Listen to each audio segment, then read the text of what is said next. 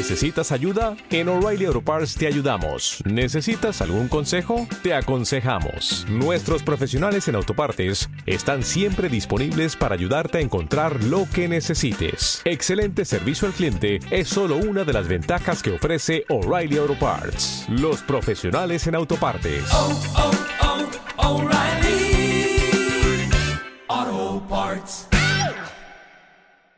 Muy buenas familias y bienvenidos al episodio número 24 del podcast de Crecer sin pantallas. Hoy tenemos el gusto de contar en nuestro podcast con Gala, a la que queremos darle las gracias por aceptar nuestra invitación para estar con nosotros. Ella es una de las fundadoras de Cracks Academy, donde ofrecen ayuda a los niños para mejorar sus capacidades académicas. Todos sabemos que estudiar no siempre es fácil y que como padres siempre queremos lo mejor para nuestros hijos.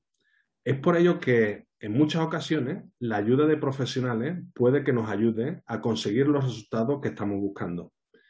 En el episodio de hoy, coincidiendo que estamos de lleno en la primera parte del curso escolar, hablaremos con ella sobre algunos consejos que nos servirán para ayudar a nuestros hijos a afrontar con más garantías el curso. ¿Qué tal? ¿Cómo estás? Muy bien, muy contenta de estar aquí hoy compartiendo consejos para empezar el cole con fuerza y la verdad es que Crecer sin pantallas me parece un proyectazo muy inspirador para todos esos padres que viven las pantallas como un conflicto en casa. Así que felicidades también por el proyecto y, gracias por invitarme. Muchas gracias, Gala, por tus palabras. La verdad que se agradecen. ¿Por qué no nos cuentas un poco más, un poco más sobre tu proyecto? ¿En qué consiste? Para que los padres entiendan un poco más de qué estamos hablando, con quién estamos hablando. Sí, pues mira, yo soy una auténtica apasionada de las técnicas de estudio y el crecimiento personal y fundadora de Cracks Academy. Y para mí Cracks Academy es decir no a las clases de repaso aburridas de toda la vida y crear un concepto nuevo de aprender, ¿no? Nosotros ayudamos a niños de primaria, eso y bachillerato a lograr sus objetivos académicos a través del método Cracks que consiste en asignar a cada uno de nuestros alumnos un estudiante de éxito que se convierta en su mentor, en su referente académico, ¿no? Y, a través de las técnicas de estudio, la organización y la motivación, el alumno consigue todo lo que se proponga. Me parece genial. Yo cuando estudiaba ya hace unos cuantos años, la verdad que no recuerdo este tipo de proyectos, ¿no? La verdad que es interesante. A ver si conocemos un poco más sobre ti durante la entrevista, ¿vale? A mí me gustaría empezar un poco porque la educación de los hijos, al final, eh, no deja de ser una preocupación siempre para los padres, ¿no? Y ahora estamos de lleno en el curso escolar, muchas veces cambios de colegio, eh, un nuevo profesor, amigos, ¿no? Desde tu punto de vista, Gala, ¿qué consejos le podrías dar a esos padres que nos escuchan para poder ayudar a sus hijos o también cómo podrían afrontarlo de la mejor manera posible? Mm, para mí lo primero y lo más importante es crear una buena rutina de estudio desde el primer día de colegio. Para hacerlo hay que coger un papel, apuntar de lunes a domingo, apuntar también pues toda la rutina de la semana y, aunque sean cosas pequeñitas, mm, mira, voy a poner un ejemplo. Eh, a las 7 levantarse y vestirse, a las siete y media desayunar, eh, a las 8 colegio, a las cinco y media merienda, mm, hora de estudio, fútbol, ducha, todas esas cosas que hacemos cada día como una rutina, apuntarlo y sobre todo es, importante porque nos ayuda a que nuestro cerebro lo coja como un hábito de estudio diario o, de cualquier tipo de, hábito, ¿no? y, esto nos ayuda a evitar procrastinar, em, ser desordenados, estudiar a último momento y llevarlo todo al día. Entonces, esto sería primordial. Además, también para, esas familias que viven la vuelta al cole como un, algo muy negativo en casa, bueno, cada niño es un mundo y cada familia lo vive a su manera. Pero yo recomendaría no tomárselo como una gran preocupación, porque al final esto lo transmites a los niños y, y, ellos lo sienten todo mucho y lo absorben como esponjas, ¿no? Y al final es algo natural, es normal salir de la zona de confort y, siempre es un paso difícil al principio y empezar el cole otra vez, nuevos niños, nuevo profesor, es siempre un paso difícil, pero es necesario y es, son retos positivos para los niños, así que intentaría despreocuparme un poquito más y, y no transmitirles eso, ¿no? Mira, justo ahora me viene a la cabeza una, una historia que me contó una vez una madre que ella cambió de colegio a sus dos hijas y, el principio de curso fue horrible. Las niñas no querían ir al colegio, incluso se ponían enfermas del de, miedo, el pánico que tenían, ¿no? Y al final la madre lo que hizo es eh, cortar un, hilo, un hilo rojo, lo cortó en tres partes y, cada una se lo puso como una pulsera. Entonces, cuando iban en el colegio y, se sentían inseguras, eh, se tocaban la pulsera y era como zona de confort, ¿no? Como estar en casa con, con su hermana y con su madre. Entonces, son pequeñas cosas que parecen tonterías, pero son asociaciones que hace la mente que, que ayudan ¿no? a afrontar estas, estas situaciones? Al final que son, eh, a mí, situaciones, momentos o formas de, hacer las cosas donde al final los niños se sienten cómodos, ¿no? Y ante el cambio y demás, ¿no? Al final tener o saber que, está ahí detrás el padre, la madre, ¿no? es interesante. Tú has estado hablando de la rutina.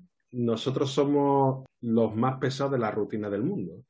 Y al final, bueno, te das cuenta cuando hablas con profesionales de todo tipo, cuando hablamos con profesionales del sueño, te das cuenta que la rutina es, digamos, la clave, ¿no? La clave para el éxito y para que todo eh, vaya mejor, ¿no? Y tú bien lo has dicho, ¿no? Para este principio de curso, viniendo de una rutina un poco alocada, como digo yo, del verano, ¿no? Pero eh, empezar cuanto antes la rutina, como tú bien has dicho, yo creo que, es clave, ¿no? Es fundamental, ¿no? Sí, totalmente. Bueno, hay muchas veces, ¿no? A mí me hace gracia, ¿no? Cuando la gente dice, no, este niño es más listo que el otro, este es que nació con mejores cualidades. Después de, bueno, todos los niños que estáis teniendo con vosotros y demás, ¿qué opinas sobre todo esto? ¿Realmente eh, se nace o realmente también podemos mejorar esa capacidad académica o olvidarnos y el niño cómo es? ¿Cómo lo ves tú? Pues mira, esto es algo que a mí me duele muchísimo escuchar y por desgracia lo escuchamos muchísimo, ¿no? El, este niño es muy listo y este no, este es bueno, este es malo, este es aplicado, este es vago y es algo que tenemos que tener mucho cuidado con las etiquetas, sobre todo, bueno, nuestros hijos o el resto de los niños, porque mm, muchas veces no nos damos cuenta y lo hacemos inconscientemente. Por ejemplo, nosotros teníamos, bueno, tenemos una, alumna en la academia que ella ah, este año ha empezado bachillerato social y, me acuerdo que su coach me comentaba, sí, es que yo le pregunté en clase que por qué había elegido este bachillerato, qué es lo que quería hacer, qué le gustaba. Y la niña respondió, no, es que mi, madre ha dicho que es el más fácil y, que haga este. Entonces, claro, ¿qué, tipo de mensaje le estamos transmitiendo a, nuestro hijo ¿no? con, con esta decisión? Y mm, al final es un poco cambiar esto, porque bueno, yo soy muy partidaria de que todos nacemos iguales y poco a poco mm, nos vamos limitando el camino con nuestras experiencias y nuestro entorno entonces, eh, es cierto que es, natural, todos desarrollamos habilidades y capacidades distintas y, no por eso significa que seamos capaces de arrinconar algunas capacidades y las dejamos ahí, sino todas son entrenables, todas las podemos mejorar y con constancia y actitud, que son las dos claves mágicas para mejorar las debilidades académicas, se consigue todo. Hmm. Yo, yo la verdad que estoy totalmente de acuerdo en lo que comentas, ¿no? Eh, yo siempre soy de los que muchas veces el niño que se cree muy listo y demás, pero no trabaja, otro niño que trabaja más, ¿no? Al final los resultados pueden ser muy diferentes, ¿no? Y probablemente hay una diferencia de, digamos, eh, inteligencia preconcebida en los niños, ¿no? Pero muchas veces la capacidad, el esfuerzo, cómo se le ayuda al niño, ¿no? todo eso influye y, marca, digamos, el, el, cambio y los resultados al final, ¿no? Sí, totalmente. Y de hecho, cuando le pones etiquetas, ¿no? El, no, es que es muy vago y no hace nada. Al final el niño se está creyendo esto. Sí, sí, porque se lo estás diciendo de forma inconsciente, ¿no? Entonces, y, entonces, pues claro, al final crea, crea un círculo de desmotivación, baja autoestima, que, es muy difícil salir de ahí. Entonces, intentar no crear estas barreras y creencias limitantes es muy importante. Mm. Totalmente en vuestra academia supongo que, bueno, pasarán niños de todo tipo y, bueno, como has dicho, niños de primaria hasta, hasta bachillerato, ¿no? Con respecto a la época que fuiste también estudiante, ¿piensas, por ejemplo, que la forma de enseñar en los colegios, el comportamiento de los niños ha cambiado mucho? ¿Qué opinas? Sí, la verdad es que a nivel tecnológico los niños están completamente transformados. Eh, nosotros que somos una academia online lo, hemos vivido muy de cerca y sobre todo ahora después de la pandemia. Yo creo que mm, al final eh, todo tiene su parte positiva y su parte negativa. En nuestro caso, la, la parte positiva es que los niños dominan muy bien eh, el ordenador, la tablet, el móvil, todas las aplicaciones y se adaptan muy fácil a nuestras clases porque al final son online y la relación es muy fácil. Y además también los, la mayoría de colegios ahora después de la pandemia tienen soporte digital y para nosotros esto es súper útil porque podemos seguirle la pista eh, digitalmente ¿no? a todos los niños. Eh, pero también tiene su parte negativa, obviamente, y la verdad es que hemos notado un aumento mm, de distracciones, de falta de concentración, de falta de productividad incluso de desmotivación, todo relacionado a estar enganchados sin límite al móvil, a los videojuegos, al ordenador. Y claro, esto, esto es un problema y, muchos coaches han encontrado en... Están haciendo la clase y tienen activado el Instagram y el tal y cual. Entonces, nosotros ya desde el primer momento ponemos como norma de que todo lo que sea redes sociales eh, tiene que estar fuera al empezar la clase y el móvil y todo. Al final tocas el tema estrella, ¿no? Está claro que al final, como nosotros siempre decimos, ¿no? El saber cuándo se tiene que usar, eh, hacerlo de forma responsable, la mentoría de los padres, ¿no? Donde se establezcan, digamos, criterios, limitaciones, pues bueno, seguramente eh, mejorarán las prestaciones de los niños. En, eh, al final vosotros lo notaréis, ¿no? Que habrá niños más responsables en ese aspecto, otros menos responsables y, bueno. Sí, sí, total. Y además es eso que comentábamos antes, el tema de la rutina.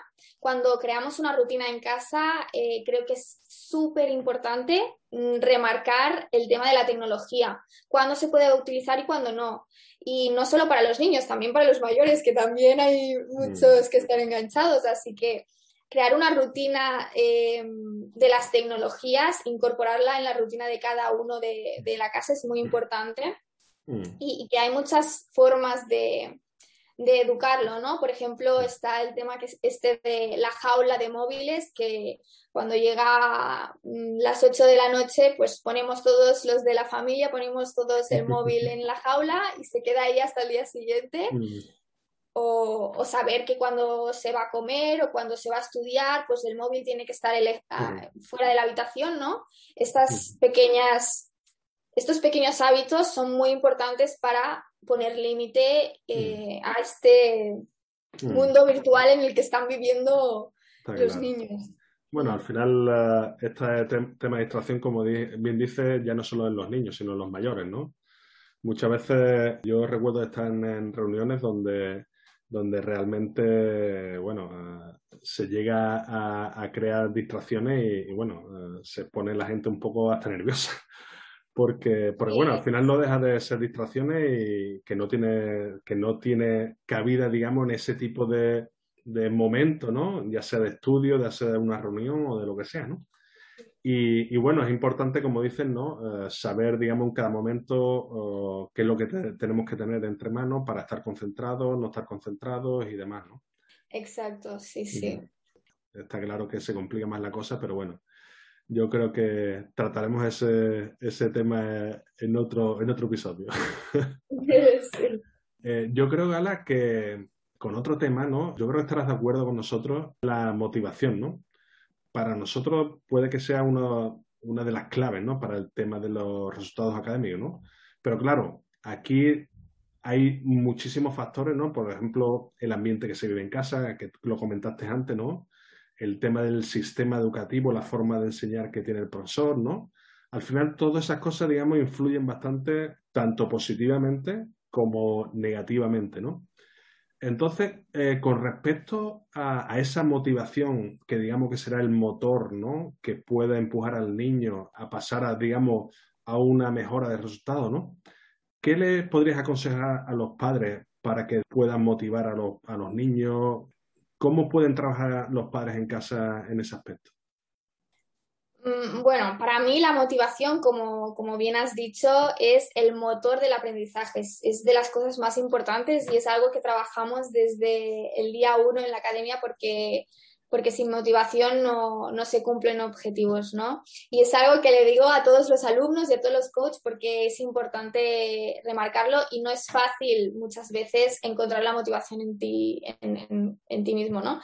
Y la verdad es que sí, que es verdad que hay muchos puntos externos que influyen a nuestra motivación, como puede ser el ambiente en casa, los profesores, los amigos. Y mm, teniendo en cuenta el punto de vista de los padres, lo esencial mm, a trabajar mm, desde mi punto de vista es el tema del diálogo interno, ¿vale? Em, sobre todo cuando llegan a la adolescencia, porque, bueno, es, complicado, ¿no? En, la adolescencia el diálogo interno suele ser súper crítico. Entonces, se, se, dicen a ellos mismos cosas como voy a suspender, seguro que sale mal, el examen y así mejor ni me lo miro o como le caigo mal al profe no estudio porque no me va a aprobar, ¿no? estas dinámicas, estas cosas que te dices que al final eh, si te lo crees perjudican muchísimo en la realidad, ¿no? Sí, sí. Yo, creo que con lo que dices, ¿no? Es un poco que, a determinadas edades, ¿no? Eh, yo creo que los niños un poco hay veces que se vienen abajo, ¿no? Eh, bueno, eso nos pasa a todos, ¿no? Y, bueno, se vienen abajo y además fácilmente. A lo mejor puede que, no le demos importancia a esas circunstancias por las que se vienen abajo, pero realmente ellos, para ellos es importante, ¿no? Exacto. Yo creo que eh, cómo nos hablamos a nosotros mismos es la clave para motivarte o desmotivarte. Así que si realmente quieres ser un equipo contigo mismo, hay que hablarte bien, ¿no? Mm. Y, desde casa yo lo que trabajaría es ser conscientes de eso, ¿no? De cómo nos hablamos, de hacer ejercicios para mm. entender que nos hablamos muchísimo nosotros mismos, somos los que más nos hablamos, ¿no? Y intentar evitar estas dinámicas de voy a suspender tal porque no nos ayudan y cambiarlas por dinámicas positivas, ¿no? Como por ejemplo eh, animarle a que se mire el espejo cada día antes de ir al colegio y se diga a él mismo, yo puedo con todo, lo conseguiré, aprobar el examen, eh, soy la mejor versión de mí.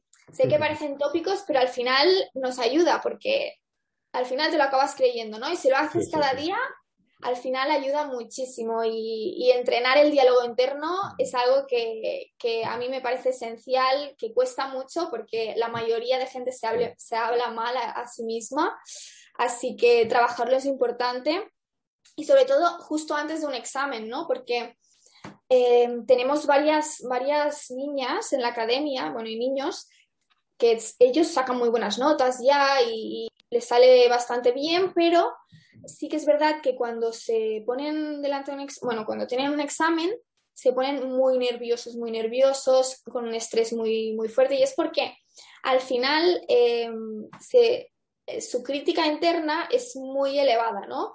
Y no se hablan bien a ellos mismos. Entonces, ir antes del examen y decirte a ti mismo, ¿has hecho todo lo posible para este examen? Sí, vale, pues entonces eh, para mí ya está aprobado este examen. Es igual la nota para mí ya está aprobado si yo he hecho todo lo posible. Y esa mm. tiene que ser un poco la actitud que se tiene que marcar. Y si los padres fomentan esto en casa, es muchísimo más fluido mm. ir al colegio y aprobar, ¿no? Está claro. al final eh, ese ambiente positivo, ¿no? Nosotros se lo contamos siempre a los padres, ¿no? El ambiente positivo, eh, tanto académicamente como en todos los aspectos de la vida para los niños, le ayudará en todo, ¿no? Mm. Porque al final, eh, bueno, ese positivismo al final se transmite, ¿no? Si los padres tienen esa negatividad, ¿no? Al final no esperemos que los niños estén motivados para hacer nada, ¿no? O, hacer, o superarse, ¿no? O esforzarse, ¿no? Exacto, exacto. Al final Em, ellos te tienen como ejemplo a seguir. Entonces, si tú eh, no transmites esa positividad, ellos tampoco lo harán. Mm. Es como el padre que dice, no, es que mi hijo no lee. ¿Y tú lees? Porque si tú no lees por diversión, él seguramente tampoco lo hace. Mm, está claro, está claro. Yo creo que también eh, es importante, ¿no? Aparte, ¿no? Muchas veces eh, las cualidades de nuestros hijos, ¿no? Está claro, ¿no? Que muchas veces nuestros hijos pues tienen cualidades, digamos, mejores en, en unos aspectos o en otras, ¿no? Y eso al final yo creo que, nos ayudará un poco a, saber o entender, ¿no? En qué podemos, ¿no? Ayudarle, en qué podemos reforzarle, ¿no? Pero claro, es evidente que, eso no es, no, es, sencillo, ¿no? Eh, desde vuestra experiencia, a través de los coaches que hacéis el, el training para los niños y demás, ¿cómo mejoráis esas cualidades? ¿Cómo, digamos, entendéis a los niños? ¿Qué le pondrías tú a contar a los padres para algunos consejos para que puedan, digamos, mejorar en eso, en ese aspecto? Una, para mí una cosa muy importante es primero entender cómo aprendemos. Entonces, mm, todos aprendemos a través de nuestros canales sensoriales, escuchando, observando, tocando, ¿no? Mm, y, y, sí que es verdad que todos al final tenemos todos los canales sensoriales, pero no todos los desarrollamos de la misma forma. Hay personas que son mucho más auditivas, otras que son más visuales, cada uno es distinto, ¿no? Entonces, conocer el canal de aprendizaje que predomina en, en tu hijo es muy importante para, o sea, determina muchísimas cosas, ¿no? Por ejemplo, yo soy una persona muy, muy visual, ¿vale? Entonces, cuando estoy en una clase en la que el profesor habla y habla y habla y habla y solo habla, desconecto porque no, no, no es mi canal de aprendizaje predominante. Entonces, si este mismo profesor hace lo mismo, pero tiene un PowerPoint detrás o una pizarra, como yo soy una persona muy visual, yo retendré la información muchísimo mejor si, se apoya en ese PowerPoint o en, esa pizarra, ¿no? Entonces, tener en cuenta estos canales sensoriales y, y, bueno, hay gente que los tiene muy anivelados todos, ¿no? Pero hay otros que, por ejemplo, como yo, yo soy súper visual y súper poco auditiva. Entonces, claro, si pones todo el mundo en el mismo saco, no todos vamos a aprender igual, porque no todos lo retenemos de la misma forma. Está claro, está claro. Al final, bueno, un poco entenderlos, ¿no? Eh, nos ayudará un poco a, cómo mejorarlo, ¿no? sí, exacto. Nosotros en la academia usamos unos test de programación neurolingüística que adaptamos a niños para conocer, bueno, para que los coaches conozcan la forma en la que aprende cada niño y se puedan adaptar a ellos a las clases. Y la verdad es que nos va muy bien porque porque claro, es distinto un niño que es kinestésico que un niño que es visual, ¿no? Entonces hay que, hay que trabajar distintas dinámicas. Y bueno, em, claro, ¿cómo pueden hacerlo los, padres desde casa, ¿no? ¿Cómo pueden identificar si sus hijos son más eh, auditivos o, o, cómo son, ¿no? Entonces, bueno, yo recomendaría hacer el test, pero claro, si no lo tienen a mano, puedo explicar un poco cómo es cada uno de los canales. Hay tres canales que predominan en el aprendizaje. Entonces sería cuestión de, observar a tu hijo y ver eh, qué, destaca en él, ¿no? Em, primero están los auditivos, que son aquellos niños que, retienen toda la información tal y como le dices y te, te pueden repetir lo que le has dicho como un loro eh, exactamente palabra por palabra y, son aquellos que recuerdan la letra de las canciones súper fácil, se les da muy bien la música, el ritmo, los idiomas, la pronunciación de los idiomas y, tienen un, un, diálogo interno muy trabajado, se hablan muchísimo ellos mismos. Luego tenemos a los visuales, que, que, son aquellas personas que piensan todo el rato en imágenes mentales. Entonces, todo, todo lo que procesan, primero lo procesan en imágenes. Entonces, bueno, piensan y hablan muy, muy deprisa, normalmente, y, suelen recordar muy bien los dibujos, los colores, las formas, las palabras. Son aquellos que les das un, libro de texto y lo primero que se fijan son en las imágenes. En, vez de leer el texto o quedarse con, con lo que explica el texto, se fijan en las imágenes, ¿no? Y luego están los kinestésicos, que, son aquellas personas que aprenden haciendo. Entonces, ¿sabes el típico niño que le das un juguete y sin preguntar ni mirar las instrucciones ya intenta montarlo? Lo hace todo con las manos, le gusta mucho experimentar, percibir y necesita esto, exactamente, experimentar y, percibir para aprender, ¿no? Entonces, las clases tienen que ser muy dinámicas, muy de yo te explico y practicamos, te explico, practicamos, te explico, practicamos. Y, y bueno, serían estos los tres canales principales os animo a que, a que observéis a vuestros hijos a ver qué canal predomina en ellos. La, verdad que mientras que lo estabas explicando, estaba yo analizando a, los míos, ¿no? A los tuyos. Sí, y, bueno, la verdad que, es interesante, ¿no? Porque al final es cierto, ¿no? Que puede que a lo mejor tengan de, de varios, ¿no? Exacto, hay, hay veces que no predomina uno, sino pero está claro que yo a cada uno de ellos lo predominaría en, en uno en concreto, ¿no? Y, bueno, mm. interesante, interesante. Muchas gracias por compartirlo. Faltaría más. y ya para finalizar, Gala, nos gustaría un poco que compartieras con, con todos, a ver si nos cuentas algunos consejos, cómo los padres podríamos en, en cada una de nuestras de las casas, ¿no? ¿Cómo podremos, digamos, conseguir que estos rendimientos, digamos, académicos mejoren, ¿no? Un poco, ¿qué le aconsejaría un poco a los padres? Evidentemente sabemos que está tu academia, que seguro que, les ayuda, ¿no? Pero bueno, eh, antes, digamos, de dar ese paso, ¿qué consejillos le podrías dar un poco a los padres en general en este aspecto, este comienzo de curso nuevo?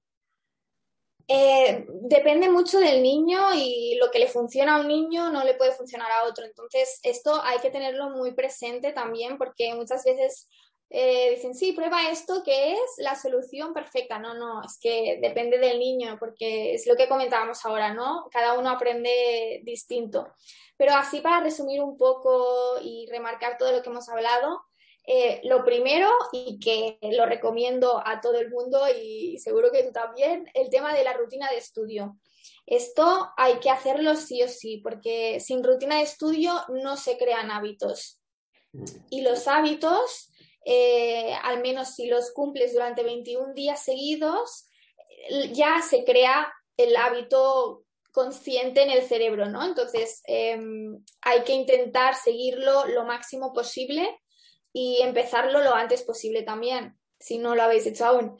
Luego, eh, también, que también lo hemos comentado aquí, el tema del diálogo interno, trabajarlo en casa, con los niños, hay un montón de ejercicios para hacerlo, también meditaciones, mm, van súper bien para trabajar el tema del diálogo interno o también de manera escrita, escribirse cartas a uno mismo o escribir un diario, todo esto fomenta muchísimo a, hablarte a ti mismo, ¿no? Luego también al, el saberte conocer, si eres kinestésico, visual, auditivo, para, bueno, antes de probar las técnicas de estudio, porque muchas veces empiezas a probar técnicas, técnicas, técnicas y al final te cansas, ¿no? Porque no encuentras la tuya. Entonces, conocerte primero es muy importante o conocer a nuestros hijos es muy importante antes de empezar con las técnicas. Y de técnicas de estudio hay muchísimas, muchísimas. Eh, yo creo que de las cosas que mejor funcionan son los mapas mentales. Nosotros somos, en Cracks Academy, somos muy fans de los mapas mentales. Es algo que funciona muy bien porque al final te ayuda a, bueno, nosotros cuando estudiamos solo usamos la parte racional del cerebro, ¿no? La activamos, que digamos. Entonces, eh, cuando estamos usando un mapa mental para estudiar, que al final es, una, es muy visual, eh, es una manera de trabajar con ideas en vez de texto, em, estamos activando también la parte creativa y cuando activas la racional y la creativa a la vez, el, cerebro está mucho más perceptible a retener información. Entonces, em, los mapas mentales funcionan muy bien. Luego está la técnica Pomodoro, que es para, para calcular la productividad. Luego la técnica de la mandarina para la concentración. Bueno, es que hay muchísimas y la verdad es que funciona muy bien, pero hay que saber encontrar qué es lo que le falta a, ese niño, ¿no? O qué es lo que necesita y para qué y cómo encajarlo, ¿no? Eh, que al final no, es tan fácil como parece, pero cuando se encuentra la combinación perfecta es, es brutal. De hecho, eh, yo cuando era pequeña, aunque parezca mentira, no me gustaba estudiar. Lo pasaba fatal y, y, me costaba mucho aprobar los exámenes. Hasta que, tuve una profesora particular que me ayudó muchísimo. Bueno, tuve muchísimos profes particulares, pero en concreto hubo una chica que no, no me ayudaba a hacer los deberes o me explicaba el mismo rollo que me explicaba el profesor, sino que juntas buscamos la manera de conocerme y de encontrar mis técnicas. Y una vez las encontré, cambié completamente. Cambié completamente. Y también por eso estoy aquí formando esta academia, porque creo que si yo soy capaz, todos pueden ser capaces de, llegar a sus objetivos y al final es encontrar la forma, porque nadie nos enseña a estudiar y, es algo importante. Y bueno, por último, quería quería mencionar también el tema de, de saber identificar el momento adecuado en el que necesitas ayuda o no necesitas ayuda en el tema de los estudios, porque eh, muchas veces los estudiantes, los niños, entran en un círculo vicioso de lo estudiante, que le llamo yo, que bueno, esto es lo más típico que vemos en la academia, que es que, bueno, no tienen sus técnicas de estudio, no sacan las notas que esperaban, esto genera una baja autoestima, esto genera muy poca motivación y es una rueda constante, ¿no? Que empieza en septiembre, se va haciendo grande hasta llegar a julio y, frenarla, a final de curso, frenarla es muy difícil. Entonces, saber identificar cuándo se necesita la ayuda también es importante. Mm, bueno, Gala, muchísimas gracias. Eh, yo creo que esta última parte ha hecho un resumen perfecto, donde realmente has puesto las pinceladas muy, muy claras, ¿no? Y, bueno, súper interesante. Contactaremos de nuevo contigo porque yo creo que el tema de las técnicas y eso es muy interesante, ¿no? Yo cuando estudiaba también, eh, realmente las técnicas no las creábamos nosotros mismos, ¿no? Pero bueno, ahora cuando tú has empezado un poco a explicarla, a dar unas pinceladas, ¿no? Te das cuenta, ¿no? Que, realmente tú, tú, usabas esas técnicas, aunque no supiera que esas técnicas se llamaban de, una manera o de otra, ¿no? Pero la verdad que es muy interesante y sobre todo la conocer para gente a lo mejor que, no las conozca o necesite, necesite un poco de, ayuda, ¿no? Solo quiero comentarte, ¿no? Eh, que nada, que ha sido un placer poder charlar contigo hoy y, bueno, conocer desde tu experiencia como los padres podemos ayudar a nuestros hijos eh, con el comienzo del nuevo curso escolar y porque hay posibilidades de, ayudarles, está claro. Así que eh, nada, hoy no me cabe duda de que los padres y madres que nos escuchan van a tomar buena nota de todo lo que nos has compartido con nosotros hoy, Gala. Muchas gracias, Rafa, a vosotros también por este rato con, bueno, compartiendo ideas para, para los padres. Y nada, espero que muy pronto podamos hacer más cosas y compartir más, más consejos. Seguro. Muchísimas gracias de nuevo, Gala, y a todos vosotros que nos escucháis. Esperamos que hayáis disfrutado con este episodio. Estamos en contacto, que va a haber muchas sorpresas en breve. Bueno, un saludo.